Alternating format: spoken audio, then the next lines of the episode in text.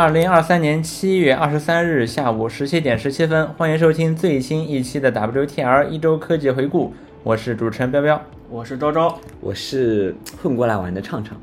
畅畅是我们这一期的嘉宾。嗯，我们会在这个节目里面讨论最新、最酷、最前沿的科技新闻，同时我们也会讨论新鲜有趣的设计趋势和我们的数码产品使用心得。嗯，首先我们来聊一聊本周发生了哪些科技大事儿。首先是 Chat GPT 有几个改变，首先是它支持了一个叫 Custom Instruction 自定义指令的东西。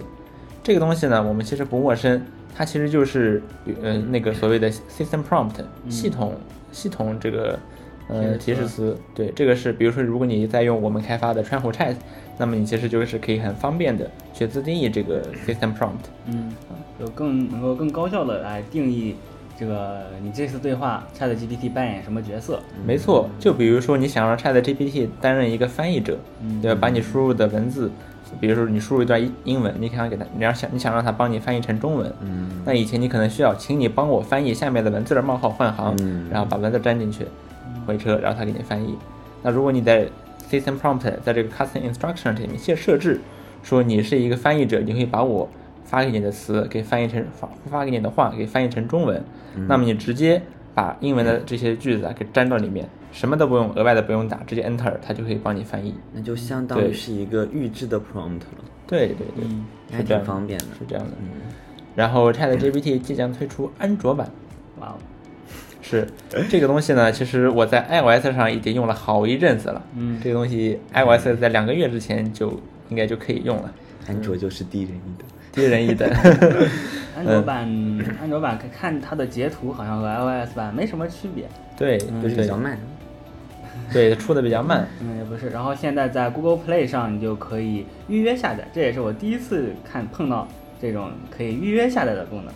现在它它那个安装它那个应用界面有一个安装的应用，但是前面有一个时钟的小符号，你点一下，它会说。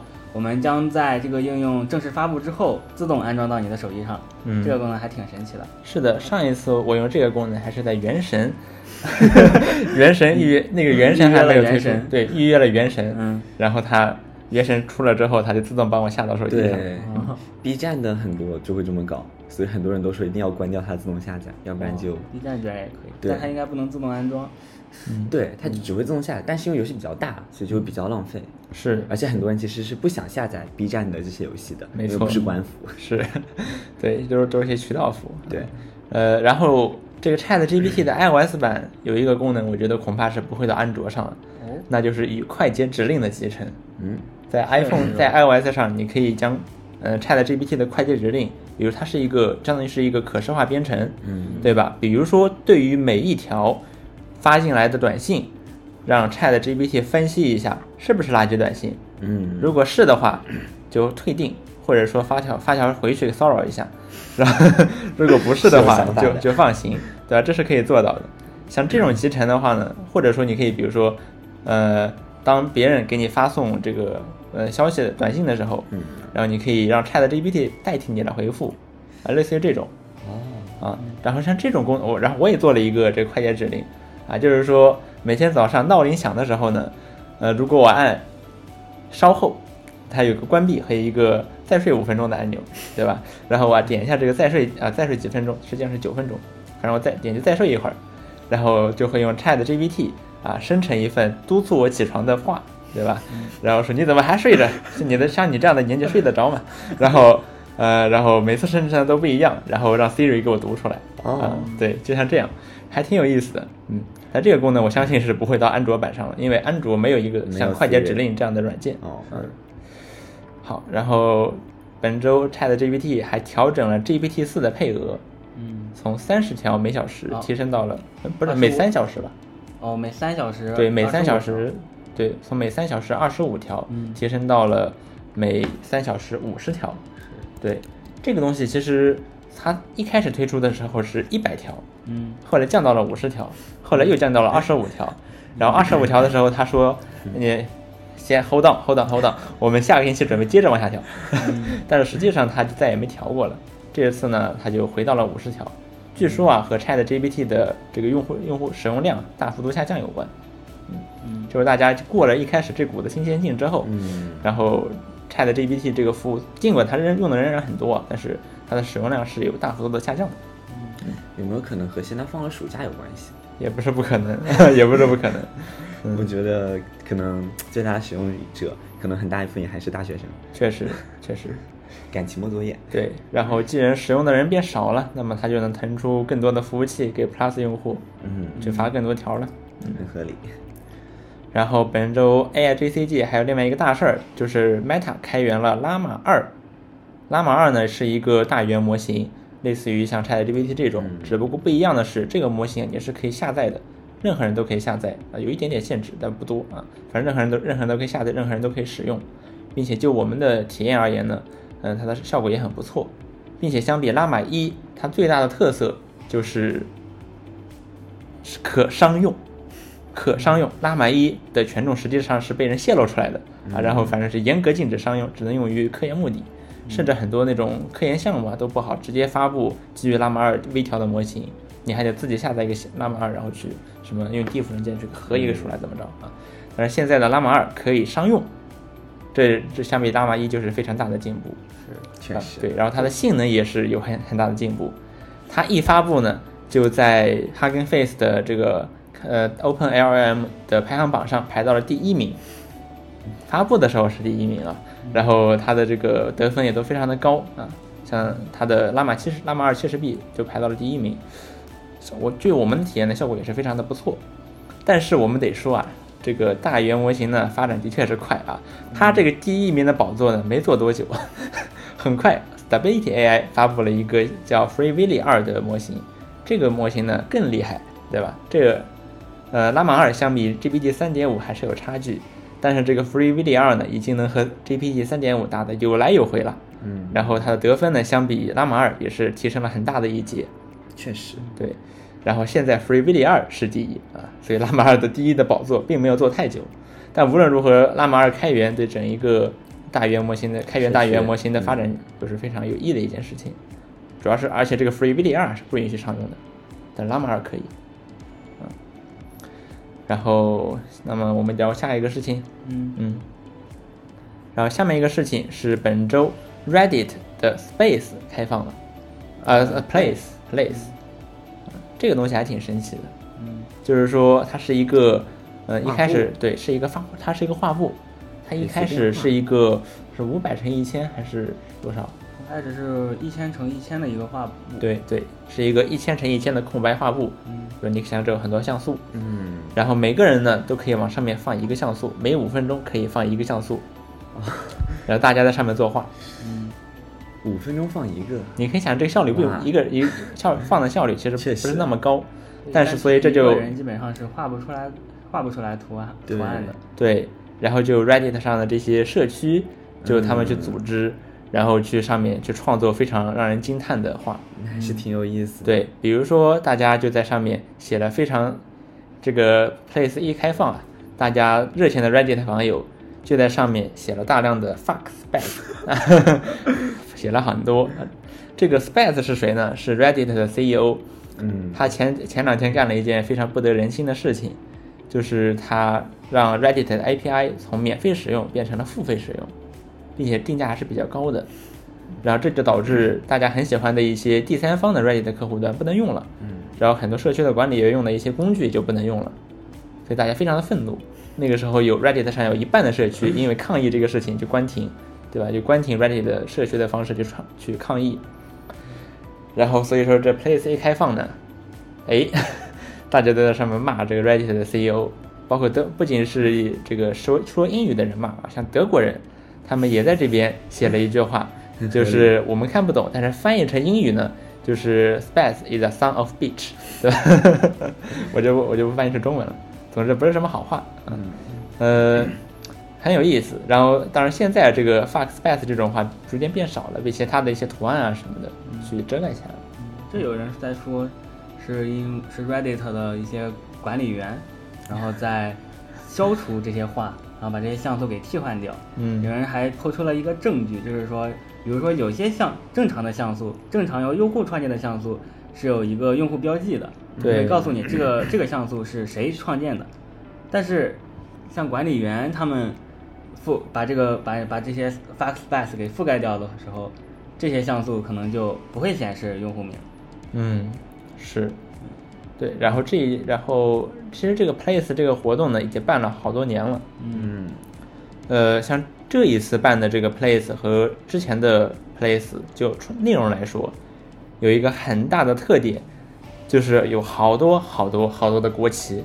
是的，我感觉今年的国旗量要多太多了。对，就是你大我我大概是第一天就、嗯呃登上了这个 Place 看，第就 Place 发公布的第一天我就上来看了一下，然后就已经发现上面已经画好了很多成型的国旗。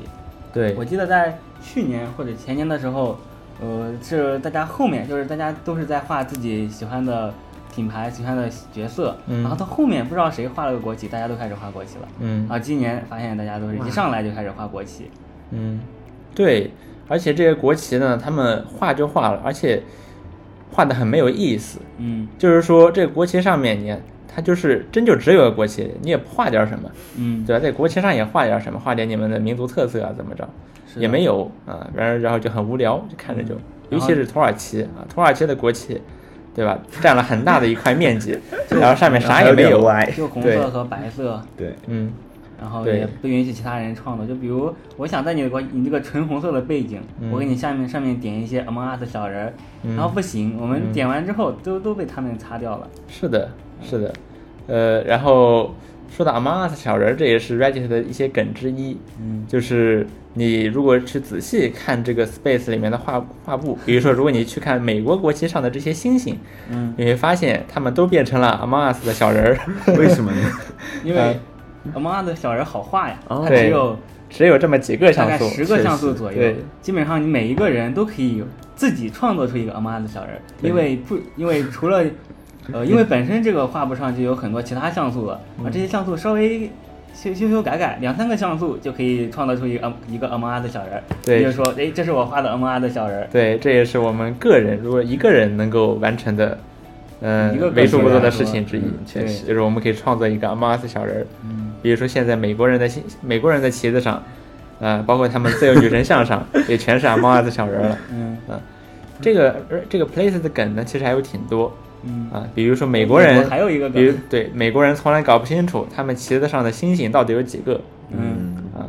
像现在呢，他们现在倒是搞对了，就是美国人，就是你们知道搞对了。对，你们知道美国人的旗子上有多少颗星星吗？对吧？总共有五十颗星星，代表美国的五十个州。嗯但是呢，以前呢，他们横竖啊，把这个星星排得整整齐齐的，嗯一看呢，这个星星的数量就不对。对，呃，这实际上这些星星星星如果错开摆的话，是正好五十个啊。嗯今年他们总算搞对了一次。嗯嗯，再比如说加拿大，永远画不好他们国旗上的枫叶。嗯，对去年有个很很离谱的事情，嗯就是大家都看加拿大画不好这个枫叶，当然也有可能是有人在搞嘛，嗯。然后就有人把加拿大给改成了，呃，加拿大的那个 Canada 改成了 banana，对。因为也好改嘛，对，拼拼读比较相似。嗯。然后紧然后紧接着他们更进一步，把加拿大的红色国旗全部换成了黄色，顺便把枫叶也改成了香蕉。不要这么多。嗯。但是感觉做这件事情很有意思。是的，很有意思。嗯。呃，然后倒也这倒也不怪说加拿大人就不爱国或者他们不努力，实际上加拿大的国旗是 Reddit 这个 Place 里面最活跃的区域之一，就是因为攻击他们的人实在是太多了。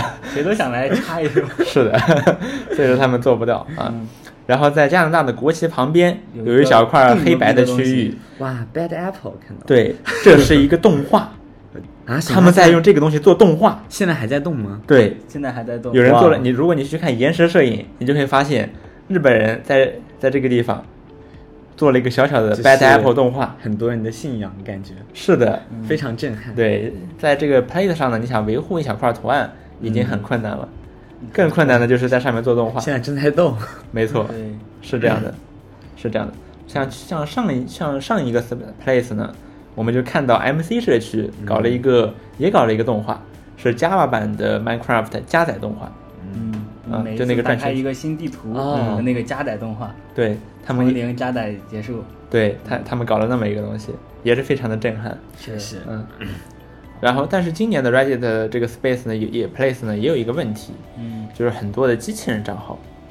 嗯，对，就是因为 Reddit 并没有对，比如说，比如说你必须要注册满一周或者一个月，你才可以参与这个活动，没有，所以就有很多人注册很多很多账号，然后去参与这个 Place，啊、然后就相相当于是不公平嘛，对吧？嗯，我们大家一个人才能一五分钟才能放一个像素，放一个，对，然后你三分钟就把这个，呃，就把这个图，做出来了。对对，这就很不公平嘛。嗯嗯，比如说一些一看就是一张图片给像素分隔了一下，然后转换到呃这上面，是的，是的，有很多那种色很很不自然的色阶，看起来。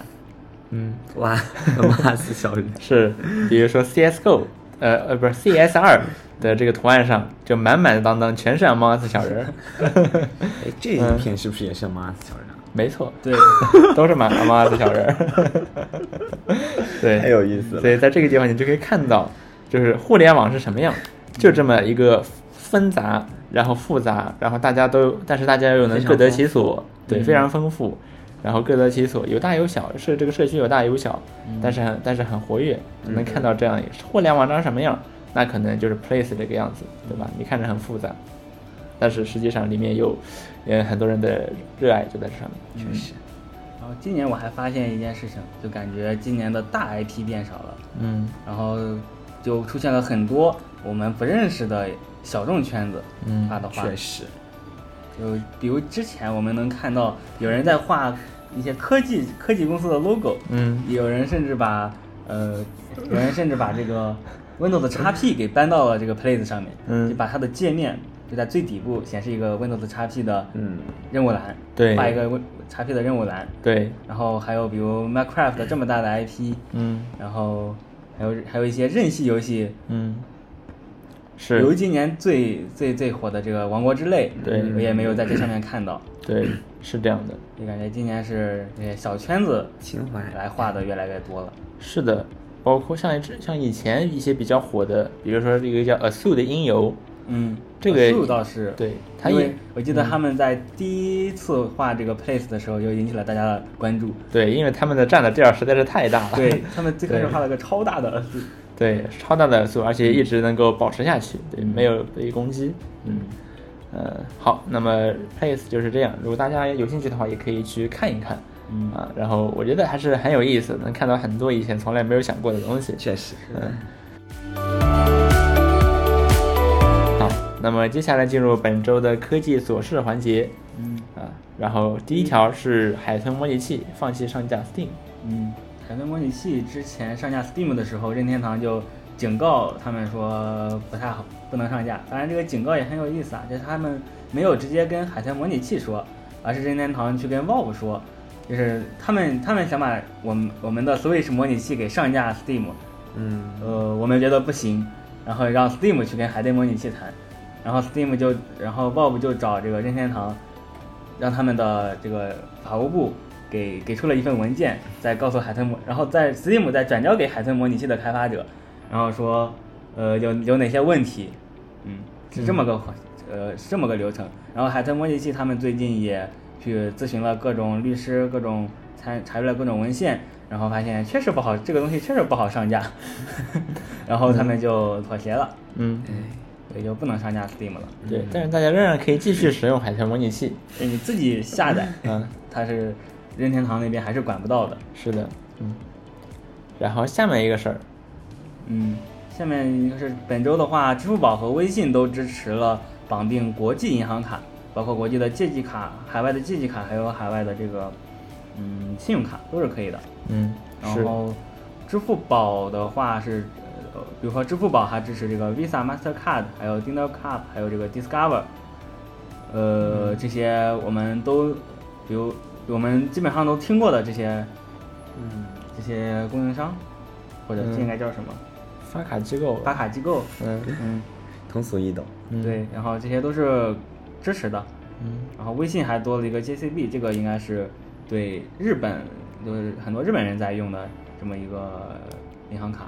嗯嗯，对，因为之前我有看到说很多从海外过来的人在中国消费，发现不是那么容易，对。对，然后这样他们在中国消费就会更方便一些。嗯，然后下面一个事儿是 Win 十一的安卓子系统更新了。嗯，这次我感觉是一个大更新，嗯。因为就在上一次，呃，首先是它更新的功能吧，我觉得它最大的更新是支持了宿主机的网络代理和防火墙。嗯。就我们我们我们知道，在最初版的 Win 十一安卓子系统里面，这个 Win 子系统的网络，它相当于是把你本机的网络做了一个呃做了一个映射，映射到了安卓子系统里面。嗯所以说，你的安卓子系统就只能使用你外面的这个网络，嗯不能对它进行更多的自定义什么的。然后当时可以用一些代理软件来实现，嗯使用谷歌，嗯使用 Google Play，嗯然后现在我就是我在前几天发现安卓子系统有一个非常神奇的更新，它相当于穿透了，它可以扫，它可以直接扫描到呃周边的 WiFi，嗯并且你在安卓子系统里面连接 WiFi，也会导致你这个 Windows 的 WiFi 给改更改掉。嗯，但是嗯，但是这么也带来了一个缺点，就是一些那些代理软件用不了了，而且 Windows 的代理也对安卓子系统没有效果。嗯然后这一次的话，这这个更新是把相当于把这个这个问题给修复了。嗯当然，我现在也没有更新，因为我现在在用一个支持 Google Play 的安卓子系统，是哦 GitHub 上的一个开源项目。然后，然后这个项目还没有，就是它它自己是设了一个呃 GitHub 的 Action 会自动更新，但是它现在还是 Preview 版嘛，还是内测版，所以它还没有获取到，所以还也就没有更新。嗯嗯。然后下面一个事儿是安兔兔出了车机版，这是怎么回事儿？安兔兔怎么会有车机版？安兔兔就是一个跑分软件。比如说哦，你对你看你的手机好不好，本来不服跑个分儿什么的。对懂了，对，嗯，车机给你的汽车跑个分儿。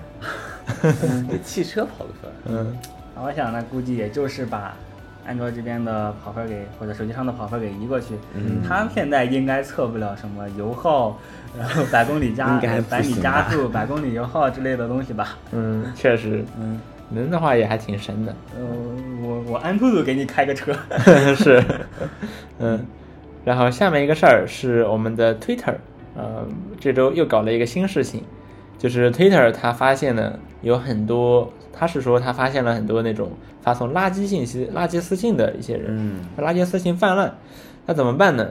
他打算搞一个新政啊，就是非会员以后每天可以发送的私信数量将会被限制。嗯你想每天发送更多的私信私信呢，你就需要开通 Twitter Blue 的会员啊。这事儿是什么？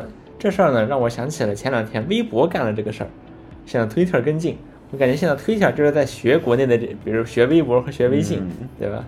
啊，呃，毕竟马斯克他也曾经说过嘛，他想把 Twitter 做成一个微信，对吧？一个 Everything App。我我到现在我居然不知道微信会限制，是不加好友可哦，不是微信，是微博。哦微博，对，就是你给别人发私信，如果你不嗯开通会员的话，就是每天只能发五条还是多少？防机器人吗？那五条也主要防止。防止垃圾信息。对，它成为会员的条件会比较高吗？你花钱就行掏钱就行了，掏钱就行。那不就是对正常人来说有一点高？给一个通信交友软件我有印象，就是昨天我在小红书上找东西，嗯正好就是你要是就是你给一个人发一条消息，就是你只能发一条，比如说你没他没有关注你，或者你没有加好友，你只能给他发一条消息，除非他等他回你，你才能接着发。要不然的话，就是他就不能给你发更多的消息。我觉得这种应该做就什么防打扰，应该还是比较好的。嗯就是你要是不理他，你直接不理他就好了，他就再也不可以给你发消息了。嗯，是但。我觉得推特现在的私信机制做的还是还是还是，我觉得已经够用了。它的这个防现在的防骚扰机制就是把所有未关注的私信给单独列出来了，嗯，你不会在你的这个私信列表里面明显的看到，就非常不明显。它甚至没有，比如说一个角标来提示你，它没有，它只是在最顶部显示一个未关注人的私信。嗯嗯，如果你不去点开它的话，你是看不到这些骚扰信息的。嗯那确实啊，感觉挺好的。所以马斯克赚钱，嗯对，赚钱我觉得就是想赚钱。找个借口。然后下面一个事儿是，下面一个就是马斯克还还还想还想干一件事儿，还想把推特的 logo 给改成 X。为什么呢？我觉得这可能就是他的 Everything 应用的起点就在推特。对，因为现在哦 Twitter 这个 app 它不是一个叫 Twitter 的公司出的了，嗯，以前是，现在不是了，现在是一个叫 X 公司的公司出品的。嗯然后这个 X 公司，对吧？马斯克给他的目的就是让他做一个 Everything app。嗯简单的说呢，就是做成一个微信，就是微信里面你可以做 Everything，就你可以聊天，你可以订，你可以购物，你可以看小说，你也可以看视频，然后你可以看小说啊，真不知道。微信读书嘛，哦然后然后对吧？你可以小小程，况且还有小程序，对对吧？它甚至小程序相当于是什么？它自己的 app 生态对对吧？你如果出一个系统，一个手机，嗯它只能用微信，然后 app 全是小程序，也不是不行，确实，也不是不行啊。所以马斯克就想做这么一个事儿，学微信啊，学微信，真好啊，真好。学什么不好？学微信。嗯然后马斯克呢，这周还推出呃，还是透露啊，说特斯拉将会提供所谓的一次性的呃 FSD 转移服务。这个 FSD 呢，就是特斯拉的那个 Full Self Driving 完全自动驾驶。嗯然后这个自动驾驶呢，就是它是一个软件功能。然后你买了车之后呢，它是一你可以购买的一个附加功能。嗯，这个功能呢，以前呢一开始的时候卖五千美元，然后现在呢已经涨到了一万五千美元，还是不便宜，完全不便宜。这个这个东西呢，它的相当于它的这个激活啊，它的这个凭证是保存在车上的，嗯是针对车的。这意味着什么？比如说你开了，你比如说你买了一辆 Model S，对吧？开了开了一段时间，你觉得开了一年，对吧？你觉得说我想换辆，我升级一下，我要换换成比如说换成 Model 三，对吧？我想换成 Model X，嗯。然后，呃，然后呢，这但是你的新车，就是你这个凭证啊，是不会转移到新车上去的，在新车上你还得再买一遍这个 FSD，确实一万五对千美元啊，呃，然后很多人就很抱怨这个事儿，嗯。然后嘛，然后特斯拉将会提供一个所谓的一次性 FSD 转移服务，你买了新车之后，可以把 FSD 转移到你的新车上，嗯嗯。然后具体的细节它倒还是还没有透露，只是说将来会有提供这么个事儿，嗯。一次性服务，难道说只能更换一一次？他还没有透露任何相关的额外信息，他只是说会有这么个事，哦会会可以转移。对，呃，然后哎，关于 FSD 呢，呃，马斯克还打算将 FSD 授权给别的汽车厂商，嗯就相当于他卖的是这个软件，嗯对吧？他现现在马斯克的战略也是这样，他不指着靠卖车赚钱，他是靠着哪怕他卖车，他基本上不赚钱也可以，他就是想卖尽可能多的车，然后卖卖了车之后，你们都来买我的 FSD 软件，对他靠这个软件赚钱，嗯而且软件赚钱有个好处，就是你开发完了之后，反正你就分发，对吧？几乎没有什么成本。嗯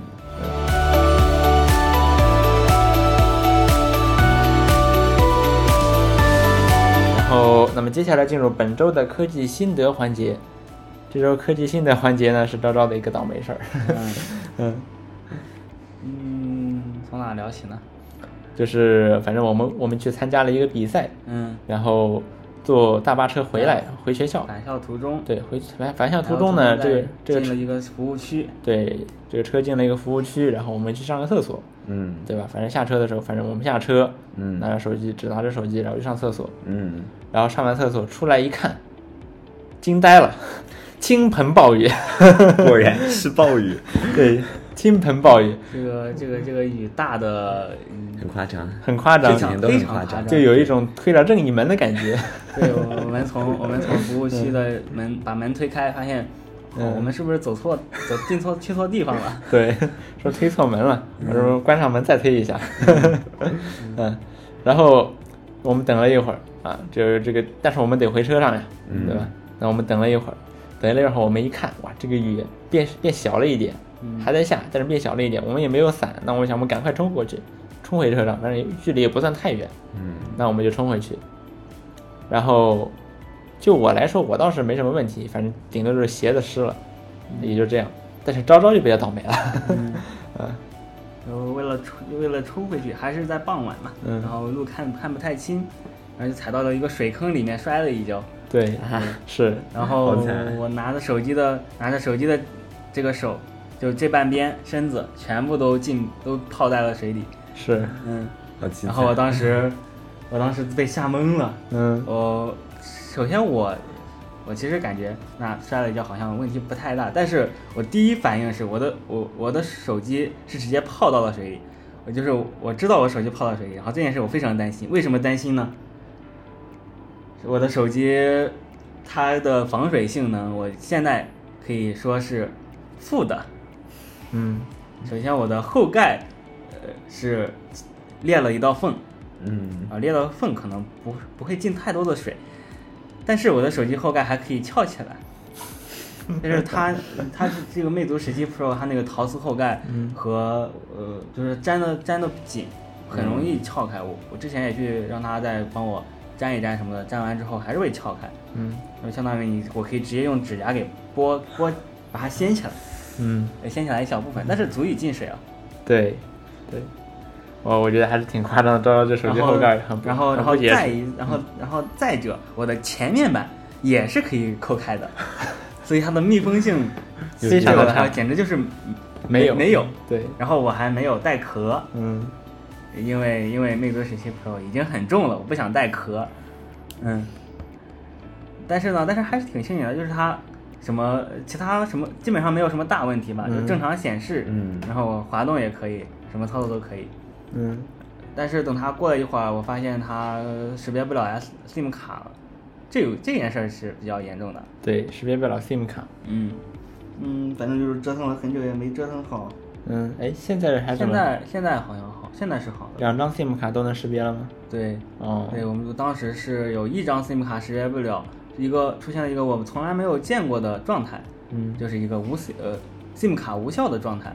嗯之之前你如果没识别到的话，就会给你显示无 SIM 卡或者什么，但这次显示的是 SIM 卡无效，嗯因为他知道有一个 SIM 卡，但是识别不出来。嗯然后直到今天，直到现在的话，它依然有一个残留问题，是尾插呃有点好像不太行了。嗯尾插的，呃，尾插非常的，呃，不灵敏，嗯，就我需要手按着或者把一把这个充电接口压往下压才能充得上电。嗯，太惨了，对，太惨了。所以手机进水了要怎么办？所以手机进水了没有办法，嗯 如果你有保修的话，可以去修一修；如果没有保修的话，你可不过不过如果我没记错的话，绝大部分厂商，嗯。嗯，绝大哪怕是那些卖三防机的厂商，嗯，很多都是都是都是不进保水拒保，对进水拒保的。手机里面会有一个嗯一个贴纸。检，测的，一个贴纸，嗯。如果水手机里面进水的话，这个贴纸就会变色，让厂商就知道你这个手机进过水了。嗯，或者对于我这个没有气密性的手机来说，我在一个潮湿的地方待过，它这个防水标可能已经变掉了。对，是这样的，这样。但是我说，嗯，但这件事之后，我也发现手机好像也没有那么脆弱。对，我。我我手机裂了这个壳，我真的觉得它当时在水里泡了一下，我觉得就没救了。大概泡了多久呀？就一瞬间吧，呃，那至少会有两秒。哦，就是泡下去，然后马上拿起来。对，但是它的缝隙是足以让对，水会残留，进去的那种程度，确，实。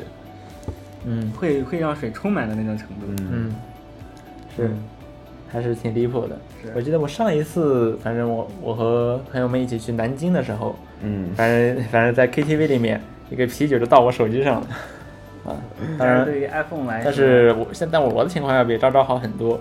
首先，我的手机，呃，没有修过。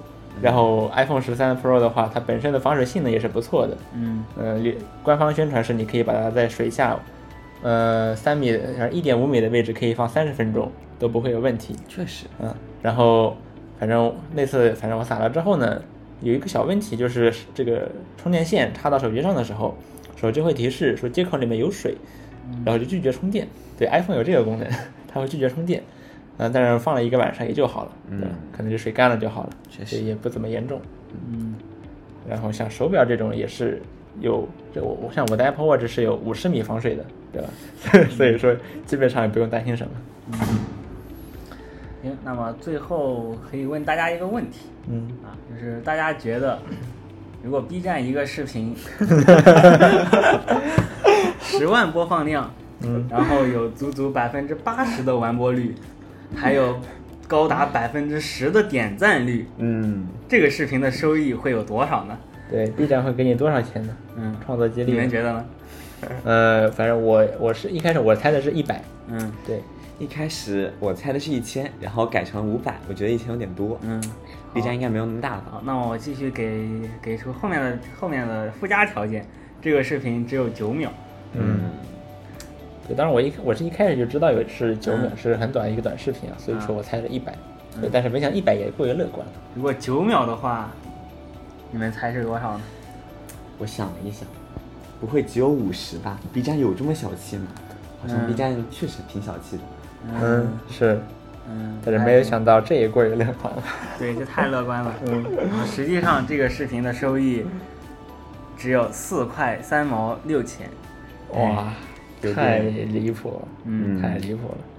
啊但是还还有一个办法，嗯就是这个视频，它是它没有在投稿里面显示出来，嗯就是 B 站有一个动态视频的功能，从这里发视频，它依然能够被搜到，依然能够被推荐，但是不会显示在你的投稿投稿合集里面。嗯嗯嗯，所以那这么这么多 buff 叠起来之后，数据看起来这么好 结果的，视频，但是最后的收益只有四块钱。太惨了。哎，嗯，封面都不值四块钱。是啊，昭昭用做了一个很用心的封面。是的，也事实证明啊，就是改了封面之后，播放量确实会蹭蹭往上涨。嗯封面还是很重要的。嗯，好，那么以上就是本周的 WTR 了。嗯，我是你们的彪彪，我是昭昭，我是畅畅，我们下周再见，拜拜拜拜。拜拜。